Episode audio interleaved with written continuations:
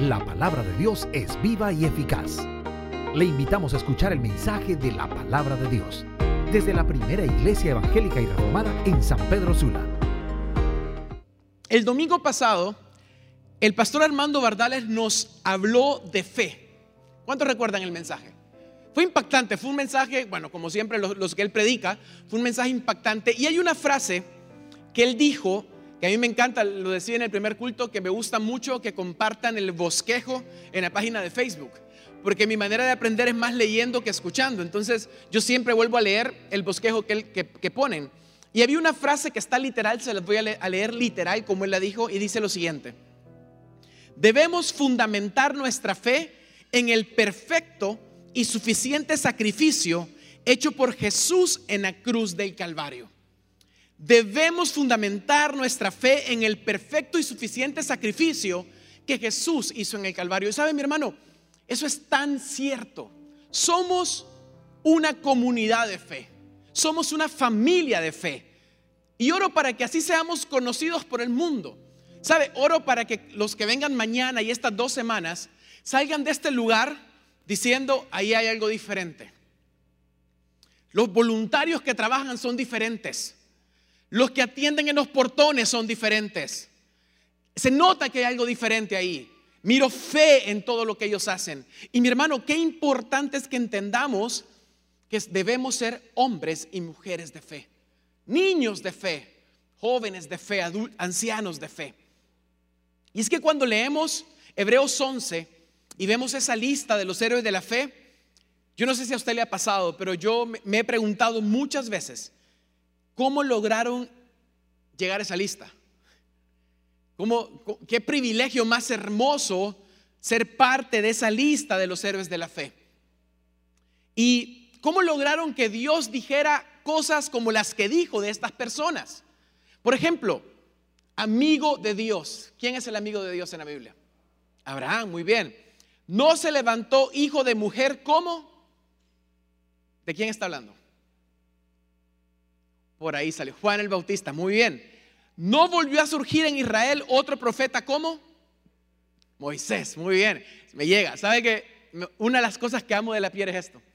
Siempre, siempre va a haber alguien contestando Biblia. Gloria a Dios por eso. Abraham, Juan el Bautista y Moisés fueron hombres de Dios los cuales Dios habló de ellos cosas especiales. Pero hay un personaje más, del cual Dios dijo algo muy hermoso. Y algo que en mi oración personal yo le digo al Señor, Señor, ¿cómo me gustaría? ¿Cómo anhelo que algún día digas eso de mí? Vamos a Hechos, por favor. Hechos capítulo 13, versículo 22, si lo puede buscar. Hechos capítulo 13, versículo 22.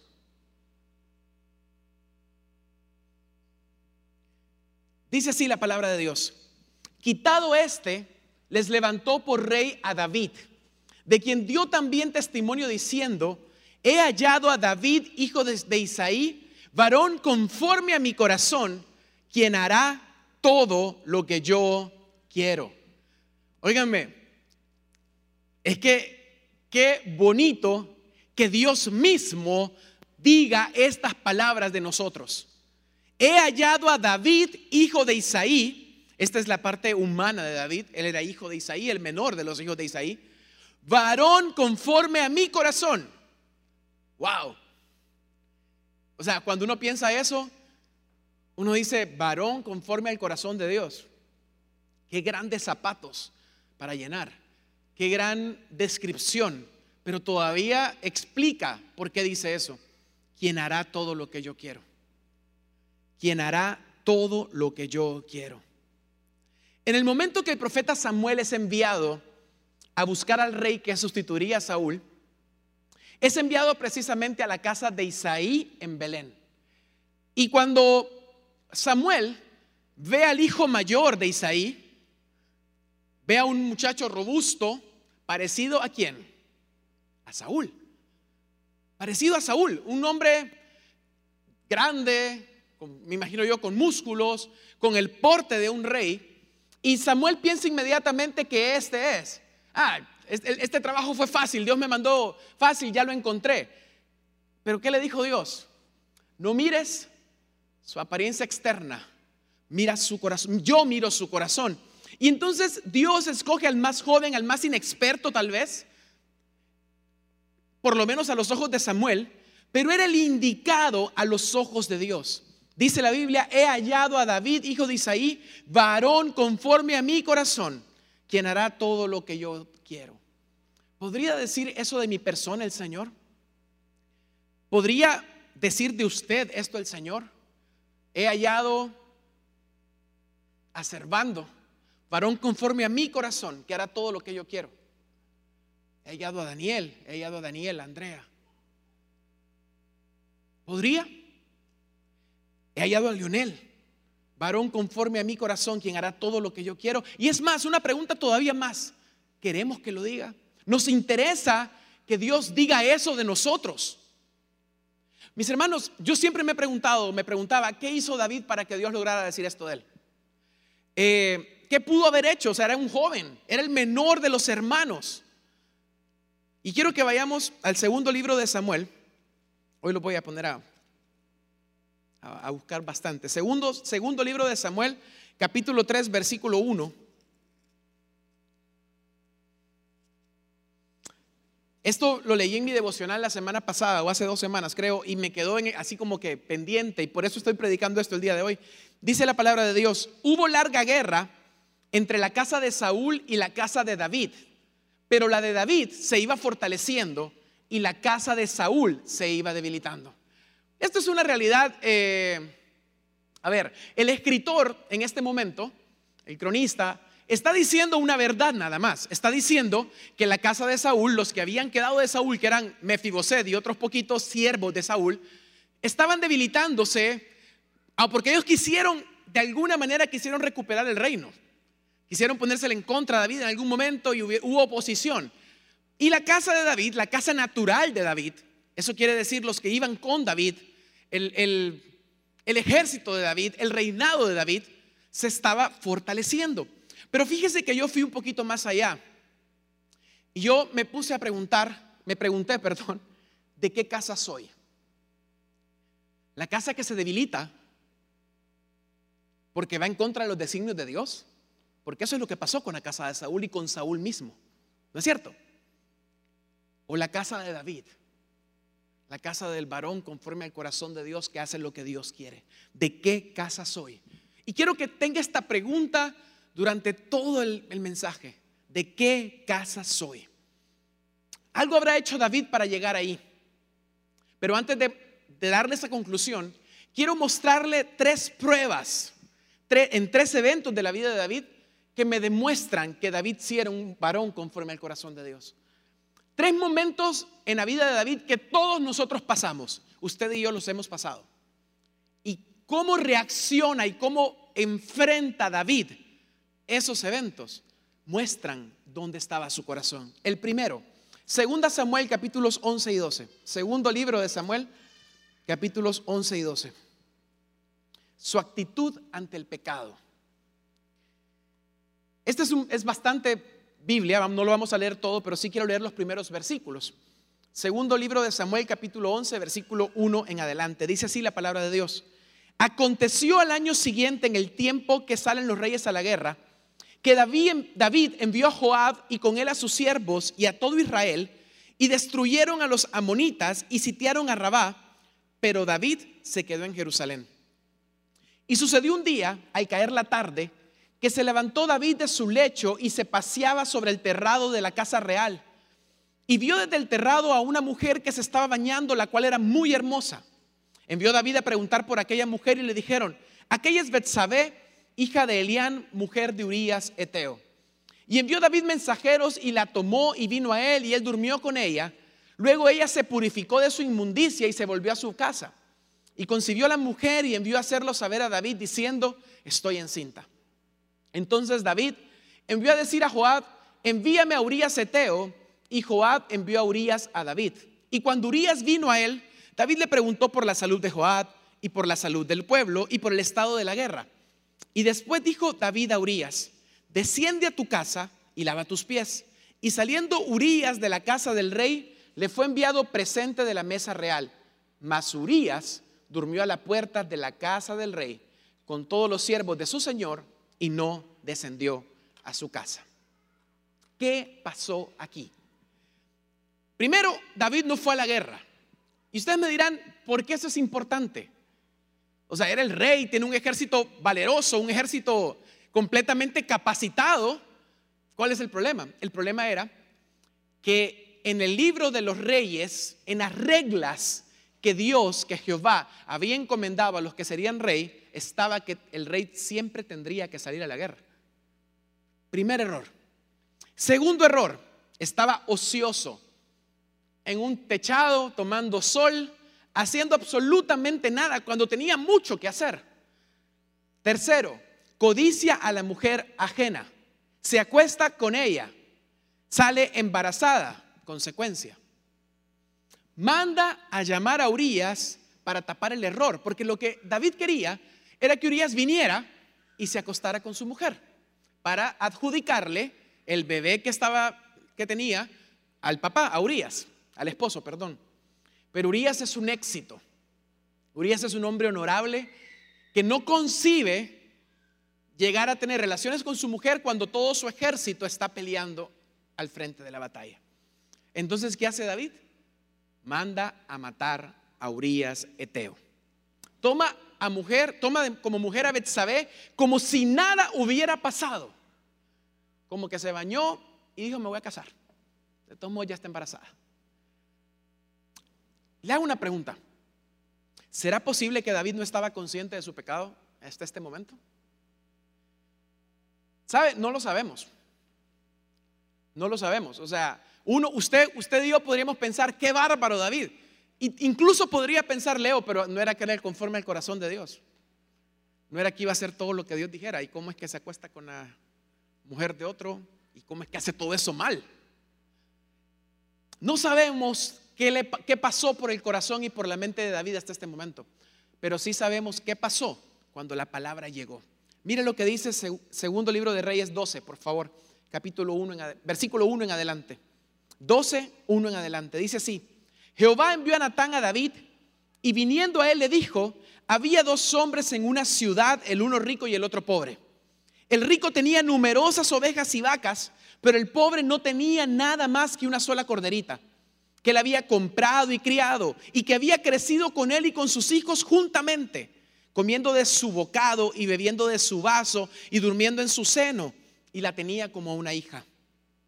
Y vino uno de camino al hombre rico, y éste no quiso tomar de sus ovejas y de sus vacas para guisar para el caminante que había venido a él, sino que tomó la oveja de aquel hombre pobre y la preparó para aquel que había venido a él. Entonces se encendió el furor de David en gran manera contra aquel hombre y dijo a Natán, vive Jehová, que el que tal hizo es digno de muerte y debe pagar la cordera con cuatro tantos porque hizo tal cosa y no tuvo misericordia. Entonces dijo Natán a David, tú eres aquel hombre. Y eso me, parece novela de Televisa, novela mexicana o las novelas de esas de la Biblia que están ahora... No, usted no sabe lo que estoy hablando porque usted no ve novelas, ¿verdad? ok. Entonces, pero bueno, hay gente que sí las ve y esas novelas que salen ahí de los diez mandamientos y que no son bíblicas, hermanos, pueden funcionar para algo, pero no son bíblicas exactas. Me imaginé una escena de esas. ¿Se imagina usted a David escuchando a Natán? Sabía que era palabra de Dios, sabía que Natán era enviado de Dios, pero cuando se enciende en la ira David y Natán le dice, tú eres ese hombre. Óiganme, ¿cómo, ¿cómo se hubiera sentido usted? Yo sé cómo me hubiera sentido yo. Horrible, apenado, avergonzado, trágame tierra. O sea, ay, qué feo. Y por eso es que yo le digo que nosotros no sabemos si David estaba consciente de todo lo malo que había estado haciendo. De alguna manera los reyes estaban acostumbrados a hacer lo que querían y, es interesante porque en ese momento pareciera que David estaba actuando como cualquier rey, aunque no lo era. Pero cuando la palabra llega, cuando la palabra llega, ¿qué hizo David cuando Dios le habla? Mire, versículo 13 en adelante. Entonces dijo David a Natán, pequé contra Jehová y Natán dijo a David, también Jehová ha remitido tu pecado, no morirás. Mas por cuanto con este asunto hiciste blasfemar a los enemigos de Jehová, el hijo que te ha nacido ciertamente morirá. Y Natán se volvió a su casa Y Jehová hirió al niño que la mujer de Urias había dado a David y enfermó gravemente. Entonces David rogó a Dios por el niño y ayunó David y entró y pasó la noche acostado en tierra. Y se levantaron los ancianos de su casa y fueron a él para hacerlo levantar de la tierra, mas él no quiso, ni comió con ellos pan. Y al séptimo día murió el niño. Y temían los siervos de David hacerle saber que el niño había muerto, diciendo entre sí, cuando el niño aún vivía, le hablábamos y no quería oír nuestra voz. ¿Cuánto más se afligirá si le decimos que el niño ha muerto? Mas David, viendo a sus siervos hablar entre sí, entendió que el niño había muerto, por lo que dijo David a sus siervos, ¿ha muerto el niño? Y ellos respondieron, ha muerto. Entonces David se levantó de la tierra, se lavó, se ungió, cambió sus ropas y entró a la casa de Jehová y adoró, adoró, adoró. ¿Sabe cuál es la actitud de David ante el pecado? ¿Cuál es la actitud de David ante el momento que es reprendido por palabra de Dios? Y es puesto ahí en público de alguna manera, aunque esta fue una conversación privada, después dijo, después Natán le dijo que lo que pasara con el niño iba a ser público porque era parte de la consecuencia. ¿Cuál fue la actitud de David? ¿Pidió, se enojó con Dios? ¿Se resintió con Dios porque su hijo iba a morir? ¿Se, se, metió, se metió en un rollo de decir, no, o sea, yo soy el rey, esta fue e, ella, me, ella me tentó, ella fue la que, la que quedó embarazada, podría haberlo hecho. He escuchado varios así. Podría, podría haber puesto, yo soy el rey, si una mujer se me, se me ofrece, ¿por qué no? Aunque la manda a traer. O sea, podría haber dicho un montón de cosas, podría haber puesto un montón de excusas, pero la respuesta de David fue, pequé contra Jehová. Pequé contra Jehová. Y sabe, no pidió, que, no pidió perdón, que no haya consecuencias para él, porque de hecho no solo fue la muerte del niño, hubieron más consecuencias a raíz de este pecado ya relacionadas a sus hijos mayores. No pidió por eso, pidió específicamente por misericordia por el bebé. Eso fue lo que hizo. Y la respuesta de Dios fue no. Es duro entender esa respuesta. Creo que como seres humanos nos cuesta entenderla. Pero no se resiente con Dios, acepta lo que pasó y adora. Y esa adora, a mí me, llama tanto la atención, el hermano Venegas estábamos cantando esta canción acá y decía, mi hermano, abra su boca y adore. Y yo estaba ahí atrás, me dolía un poco la pierna porque estaba con un problemita de la espalda. Y, yo decía, me voy a parar y voy a adorar. Porque con dolor de pierna o sin dolor de pierna, Él merece mi adoración. Y le voy a contar algo, se me quitó el dolor. Cuando me paré a adorar, se me quitó el dolor. Y, yo no, no, estoy diciendo que mi, mi, mi fue sanada completamente. Yo creo que Dios lo puede hacer. Pero lo que yo sé es que cuando yo me concentré en el que está arriba en vez de lo que yo sentía, Dios hace cosas. Dios hace cosas. Y si algo aprendemos de David, ese varón conforme al corazón de Dios, es que él entendió que la adoración tiene poder. Cuando está centrada, ahí arriba. Porque le cuento que los seres humanos somos adoradores por naturaleza. Nos adoramos a nosotros, a nosotros mismos, adoramos un equipo de fútbol, adoramos a Messi, adoramos a un montón de gente. Es la verdad. Es la verdad. Pero el único digno de adoración es Él. Es Él. Entonces, adora.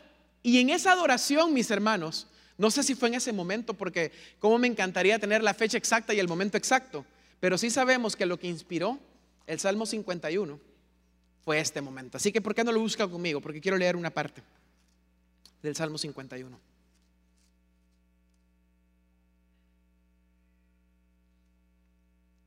Dice así la palabra de Dios. Ten piedad de mí, oh Dios, conforme a tu misericordia. Conforme a la multitud de tus piedades, borra mis rebeliones. Lávame más y más de mi maldad y límpiame de mi pecado. Porque yo reconozco mis rebeliones y mi pecado está siempre delante de mí. Contra ti, contra ti solo he pecado. Y he hecho lo malo delante de tus ojos para que seas reconocido justo. Perdón. Y he hecho lo malo delante de tus ojos para que seas reconocido justo en tu palabra y tenido por puro en tu juicio. He aquí en maldad he sido formado y en pecado me concibió mi madre. He aquí tú amas la verdad en lo íntimo y en lo secreto me has hecho comprender sabiduría. Purifícame con hisopo y seré limpio. Lávame y seré más blanco que la nieve. Imagínense la belleza de este salmo que nació de un corazón arrepentido, de un momento de pecado avergonzante, horrible, con consecuencias fatales. La actitud de David ante el pecado refleja un corazón conforme al corazón de Dios. ¿Sabe por qué, mi hermano? Porque usted y yo pecamos. ¿Sí o no? Usted y yo le fallamos a nuestro Dios. Y tenemos varias opciones. Podemos ser como la casa de Saúl. ¿Qué pasaba con la casa de Saúl? Llegó el profeta donde Saúl estaba sacrificando algo que no tenía que sacrificar y le dijo a Saúl, Saúl, ¿por qué no obedeciste al Señor? ¿Y qué le dijo Saúl? Yo hice lo que el Señor me pidió. Y en ese momento se oía en el balido de las ovejitas al fondo que Dios le había dicho que las matara. Y todavía se miraban los restos de su desobediencia o de su obediencia a medias. Mis hermanos, la diferencia entre Saúl y David no es quién pecó más, porque pecó más David. Pecó mucho más David. La diferencia es el corazón arrepentido y deseoso de que el Espíritu Santo no se fuera de él. ¿Sabe? Dice aquí también el Salmo 51, versículo 11, no me eches de delante de ti y no quites de mí tu Santo Espíritu. Mis hermanos, en el Antiguo Testamento el Espíritu Santo solo visitaba. ¿Sabe eso? Solo visitaba. Venía como visitación a ciertas personas y David tuvo el privilegio de, de conocerlo bien seguido, de ser visitado muchas veces por el Espíritu Santo. Así que, mire qué interesante que en el Salmo 51 David no pide misericordia por las consecuencias que ya fueron dichas. Es más, aquí ni ora por el hijo. Ora, ¿por qué? Porque no quería perder al Espíritu Santo. Ahora, usted y yo estamos en una posición completamente diferente.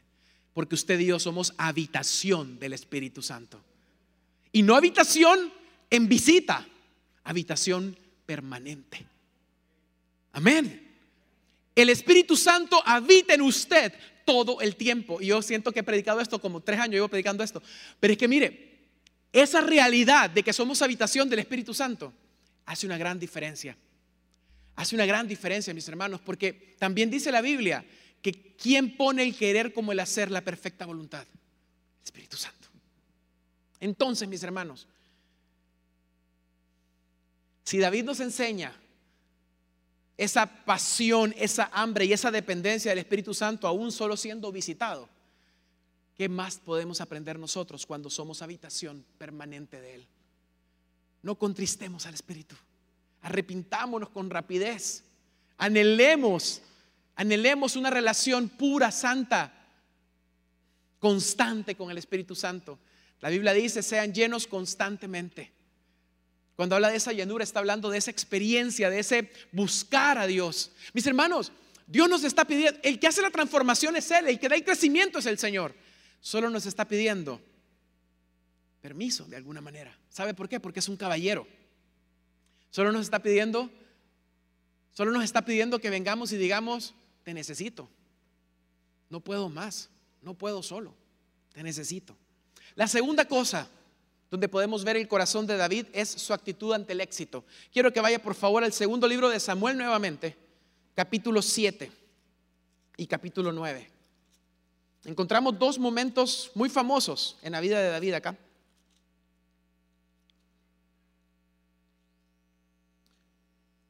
Vamos a quedarnos con el capítulo 7 nada más. Voy a leer, aquí David le pide a Natán, o le dice a Natán, quiero edificar una casa para Dios. Yo estoy viviendo en mi casa, no es posible que Dios no tenga una casa. Entonces le dice a Natán, y en el versículo 3, Natán le contesta, anda y haz todo lo que esté en tu corazón porque Jehová está contigo. Pero esa misma noche Dios le habla a Natán y le dice que no le va a construir la casa David, sino que lo va a hacer el hijo, un hijo de David, que sabemos ahora que es Salomón. Y David estaba en su mejor momento. Mira lo que dice el versículo 7 en adelante. Y en todo cuanto he andado con todos los hijos de Israel, he hablado yo palabra alguna de las tribus de Israel a quien haya mandado apacentar mi pueblo de Israel, diciendo, ¿Por qué no me habéis edificado casa de cedro? Ahora pues dirás así a mi siervo David. Así ha dicho Jehová de los ejércitos. Yo te tomé del redil de detrás de las ovejas para que fueses príncipe sobre mi pueblo, sobre Israel. Y he estado contigo en todo cuanto has, en todo cuanto has andado.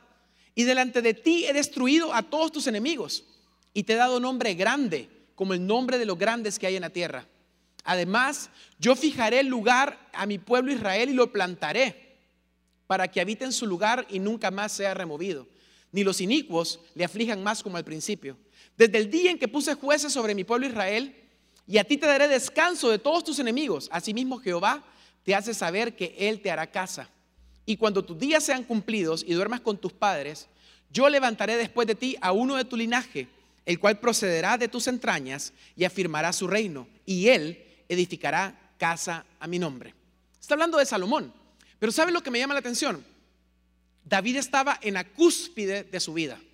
Este fue el momento cuando el reino ya había sido unificado cuando Judá e Israel eran uno solo. David era el rey por sobre todo. Y dice la Biblia que Dios lo hizo tan grande como los grandes de la tierra. O sea, estamos hablando que David tenía poder, riquezas. David había, había formado un reino, había formado un, un imperio tan grande que cuando Salomón lo hereda y lo multiplica, se vuelve casi una potencia.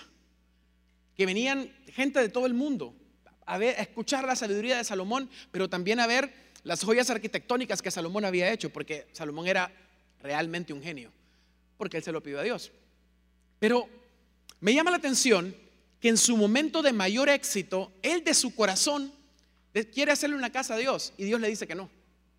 De nuevo, ¿cuál fue la actitud de David ante el no de Dios en un momento de éxito? Porque miren mis hermanos, de repente nosotros no entendemos el contexto tan bien porque no tenemos rey, eh, pues nosotros no, es monarquía, y no entendemos, y tal vez no, estamos cerca de un, monarca, me refiero terrenal, porque sí estamos cerca del rey de reyes, pero no entendemos lo, lo que se cree un rey, el poder que ostenta y lo acostumbrado que está a que se haga como él dice. De hecho, ese fue parte del problema de Saúl. Ese fue parte del problema de Saúl, que él se hizo rey como los del mundo, no el rey diferente que pudo haber sido. Cuando Dios le dice que no, David se sujeta y acepta con humildad la orden. Y espera que su hijo Salomón, o, mejor dicho, porque ni lo vio, pero Salomón construyó la casa de Jehová. Pero hay otro episodio más en, el capítulo 9, y es cuando encontramos a Mefiboset. Y no le voy a contar la historia porque prediqué de esto hace poquito, pero Usted sabe que Mefiboset era el único heredero de Jonatán. O sea, el único que podía quitarle el reino a David. Legalmente, Mefiboset podía ser rey, porque era hijo de Jonatán, príncipe. Cualquier rey con sus, cualquier rey normal, mis hermanos, lo hubiera mandado a matar. Pero David lo mandó a traer y lo sentó a su mesa como un hijo más. ¿Por qué? Por obediencia a un pacto, definitivamente, a un pacto que había hecho con Jonatán, pero también por obediencia al Dios que tanto amaba. Nuestra actitud en momentos de grandeza, de bonanza, refleja mucho nuestro corazón. Yo decía en la mañana que yo oro y estoy orando, de verdad estoy orando específicamente para que el Señor levante jóvenes, adultos, que tengan un llamado a la política. Ahora, fíjese bien lo que le digo. Estoy llamando que Dios levante hombres, adultos, jóvenes con llamado de Dios a la política. Porque no cualquiera aguanta la grandeza y el poder de la política. Pero jóvenes, adultos, hombres o mujeres con un corazón conforme al corazón de Dios, sí lo van a aguantar. Sí lo van a aguantar. Entonces, por eso estoy orando, porque la grandeza es muy peligrosa, muy peligrosa. Pero cuando alguien tiene sus pies firmes y su corazón conforme al corazón de Dios, no hay soborno que valga. Amén. Número tres, la tercera actitud de David, su actitud ante el fracaso. Miren lo que dice el primer, primer, primer libro de Samuel, capítulo 24, por favor.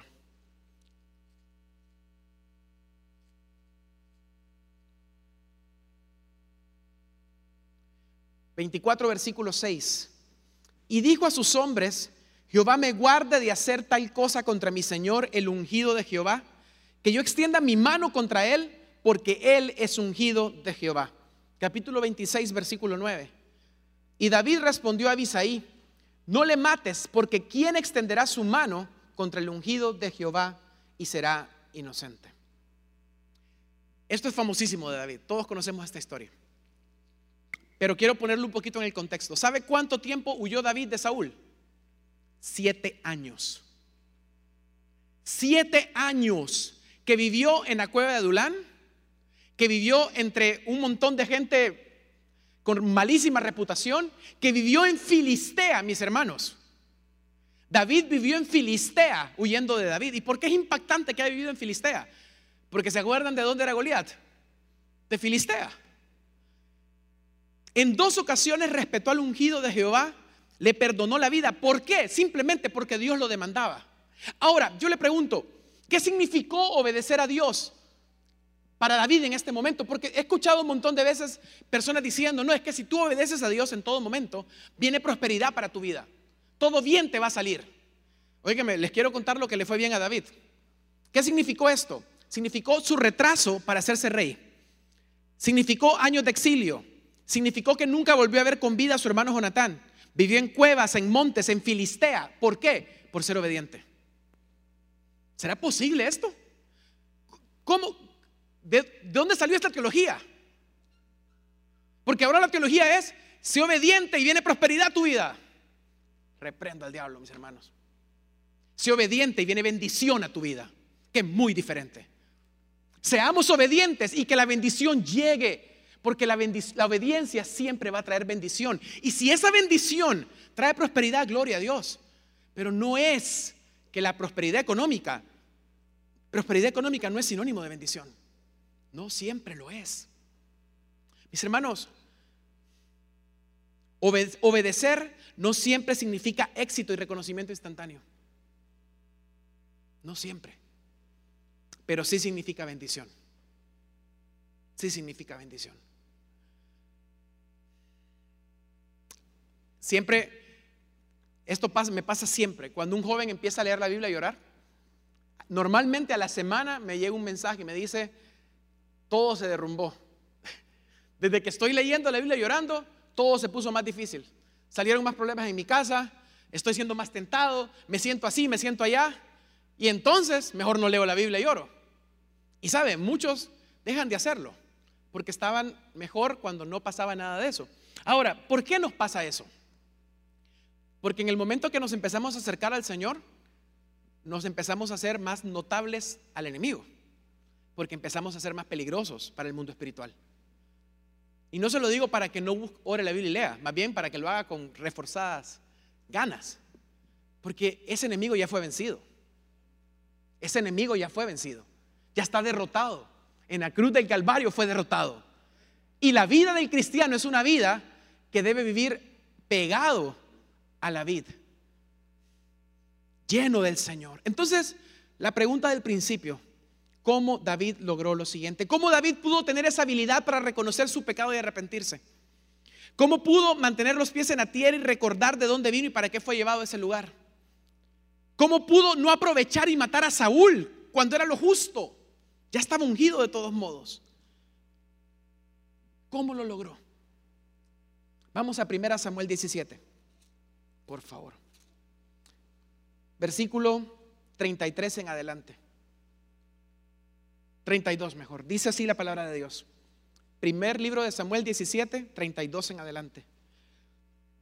Y dijo David a Saúl, no desmaye el corazón de ninguno a causa de él, tu siervo irá y peleará contra ese filisteo.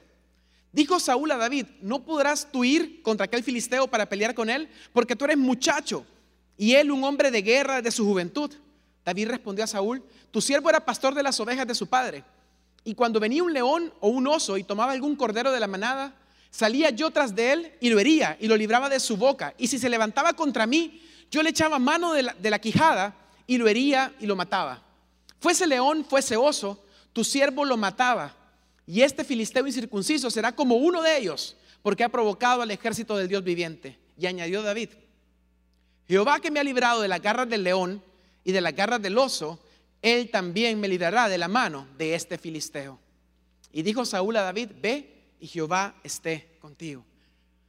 Mis hermanos, el corazón de David, David no nació con ese corazón. Dios no eligió a David porque David tenía un corazón bueno per se.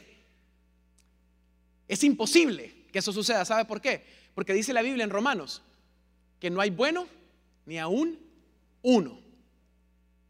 ¿Sabe dónde fue formado el corazón de David? En la montaña. ¿Sabe dónde David se empezó a enamorar del Señor? En la montaña. ¿Sabe dónde el corazón de David empezó a ser formado, empezó a ser lijado, empezó a ser limpiado, empezó a llenarse del conocimiento de Dios? En la montaña. Quisiera saber cuántos salmos se escribieron en la montaña, no lo sé, pero sé que hay 73 salmos escritos por David. 73. Y son 150. Más de la mitad. Sí, ¿verdad? Más de la mitad. No, un poquito menos. Casi, casi la mitad.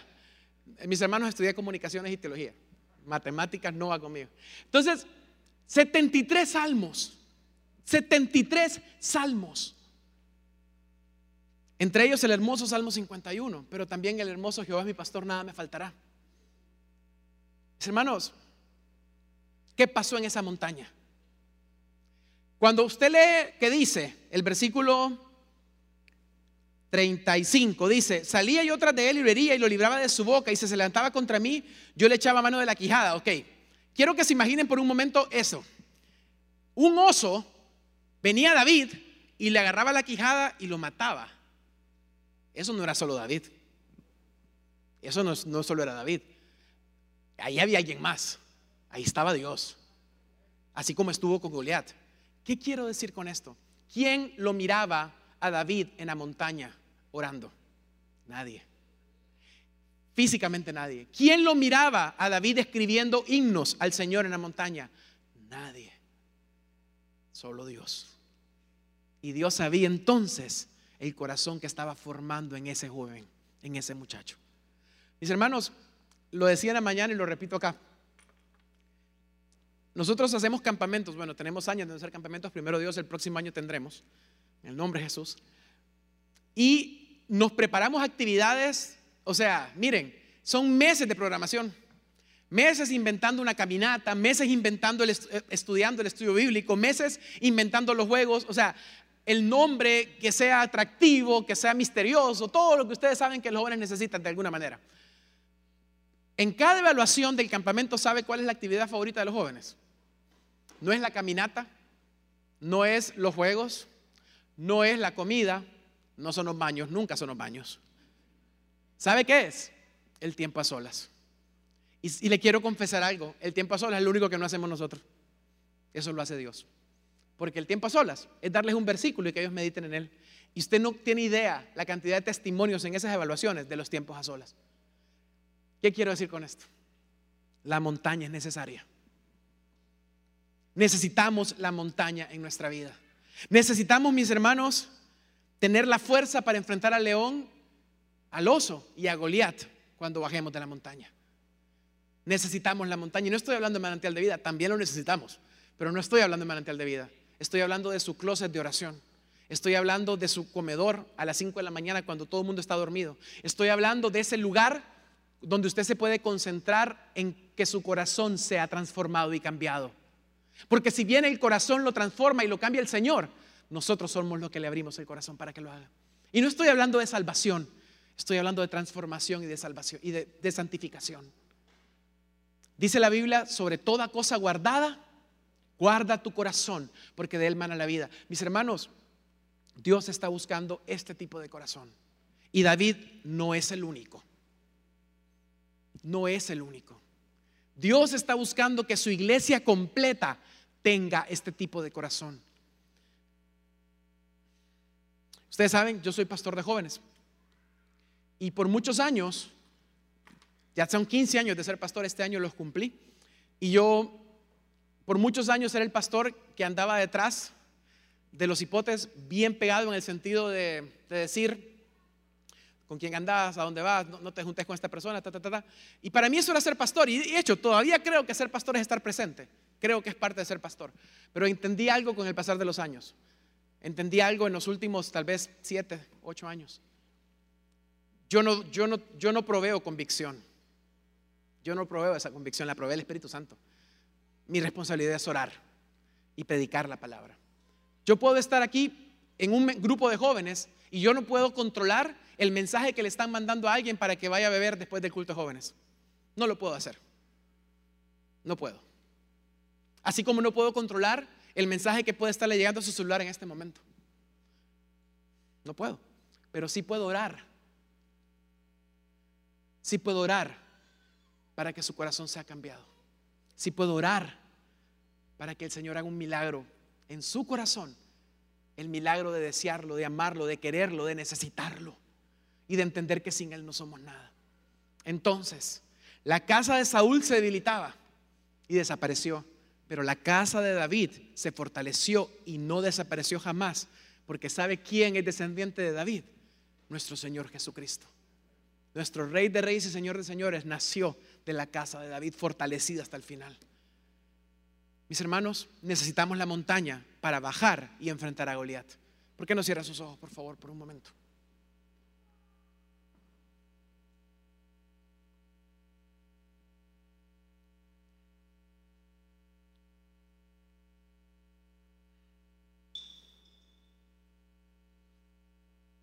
¿Qué casa soy? Quiero que piensen esto, se lo dije al principio. ¿Qué casa es?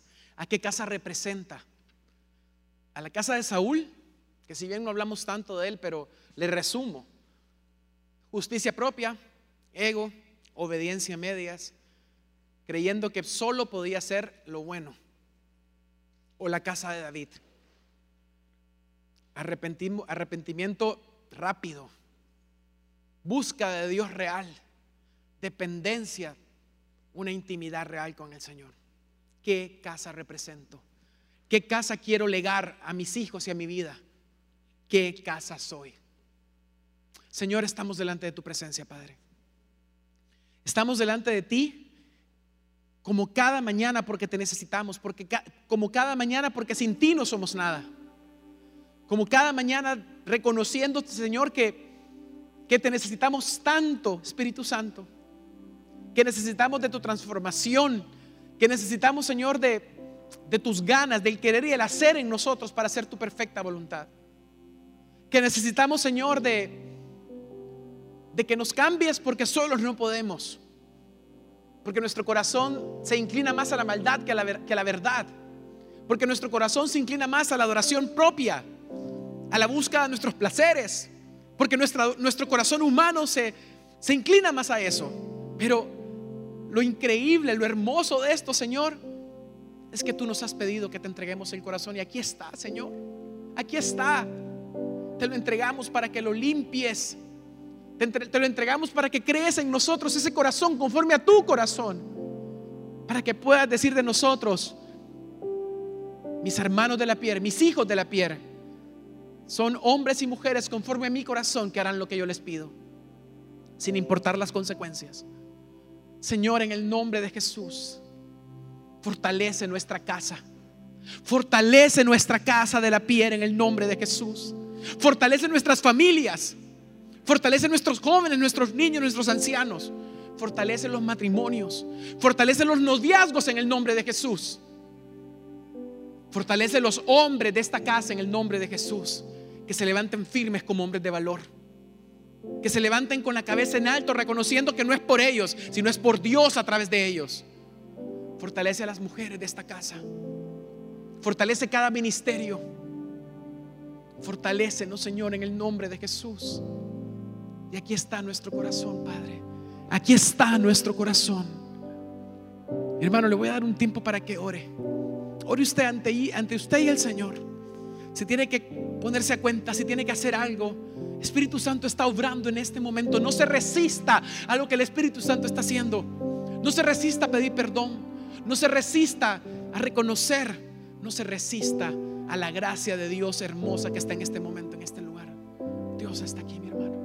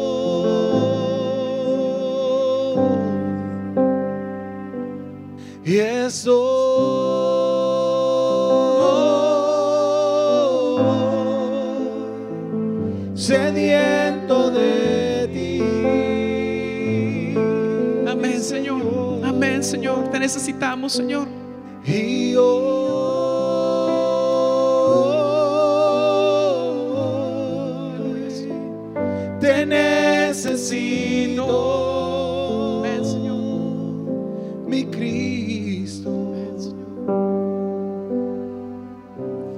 Mi hermano, si usted esta mañana el Señor hablaba a su corazón y- y ha reconocido que necesita de Dios, póngase de pie ahí donde está y dígale, Señor, te necesito, te necesito, necesito de ti, necesito de ti. En mi vida, en mis decisiones, en mi familia, en mi legado, necesito de ti, necesito de ti. Y necesito que me ayudes a entenderlo y necesito que me ayudes a vivir de esa manera. Porque necesito de ti, porque solo no puedo. Espíritu Santo. Aleluya. Eres mi respirar. Sí, Señor. Ore ahí donde está mi hermano. Adore al Señor. Eres mi respirar. Dios, tu presencia Aleluya, Señor. viviendo en mí. Sí, Señor. Te necesitamos, Cristo. Sustento de mi ser. Solo tú nos llenas, solo tú nos alimentas, Señor. sustento de mi ser. Es tu palabra que vive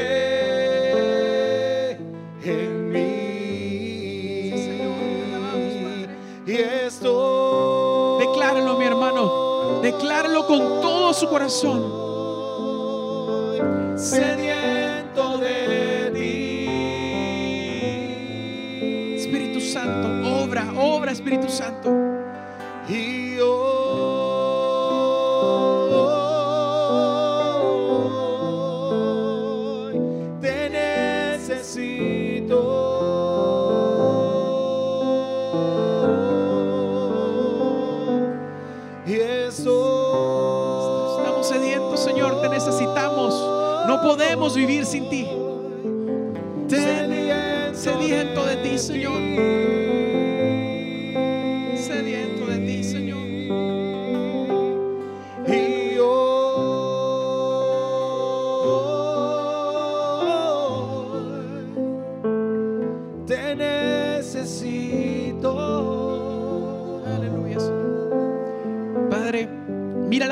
Mis hermanos en este momento. Mira mi oración, Señor.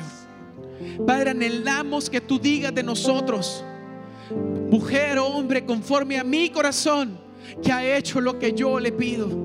Anhelamos, Señor, ser conocidos como esa familia de fe, como esa iglesia de fe, como esos hombres y mujeres que caminan por fe, no en sus fuerzas, no en sus habilidades, no en, en la justicia propia o la falsa perfección, no, dependiendo de ti, dependiendo de ti, conociéndote, cambiando porque te conocemos, transformados porque te hemos conocido en la montaña. Padre, en el nombre de Jesús, atráenos a esa montaña. Atráenos a esa montaña donde conoceremos tu presencia y tu poder de manera íntima y real. Señor, en el nombre de Jesús, levanta tu iglesia, fortalece a tu iglesia. En el nombre de Jesús y toda artimaña del diablo en contra de familias, de matrimonios, en contra de jóvenes, yo la reprendo en el nombre de Jesús. Y te pido, Espíritu Santo, que nos guíes a tu perfecta bondad siempre, verdad siempre. Que podamos, Señor, caminar en tu perfecta voluntad. Llénanos, llénanos de tu poder en el nombre de Jesús. Y todos decimos, amén y amén. Le damos un fuerte aplauso al Señor. Dios es bueno. Dios es bueno. Que el Señor le bendiga, amado hermano. Dios le bendiga. Esto fue el mensaje de la palabra de Dios desde la primera iglesia evangélica reformada en San Pedro Sur. Para oración o contactos, escríbanos a info.pierhn.org.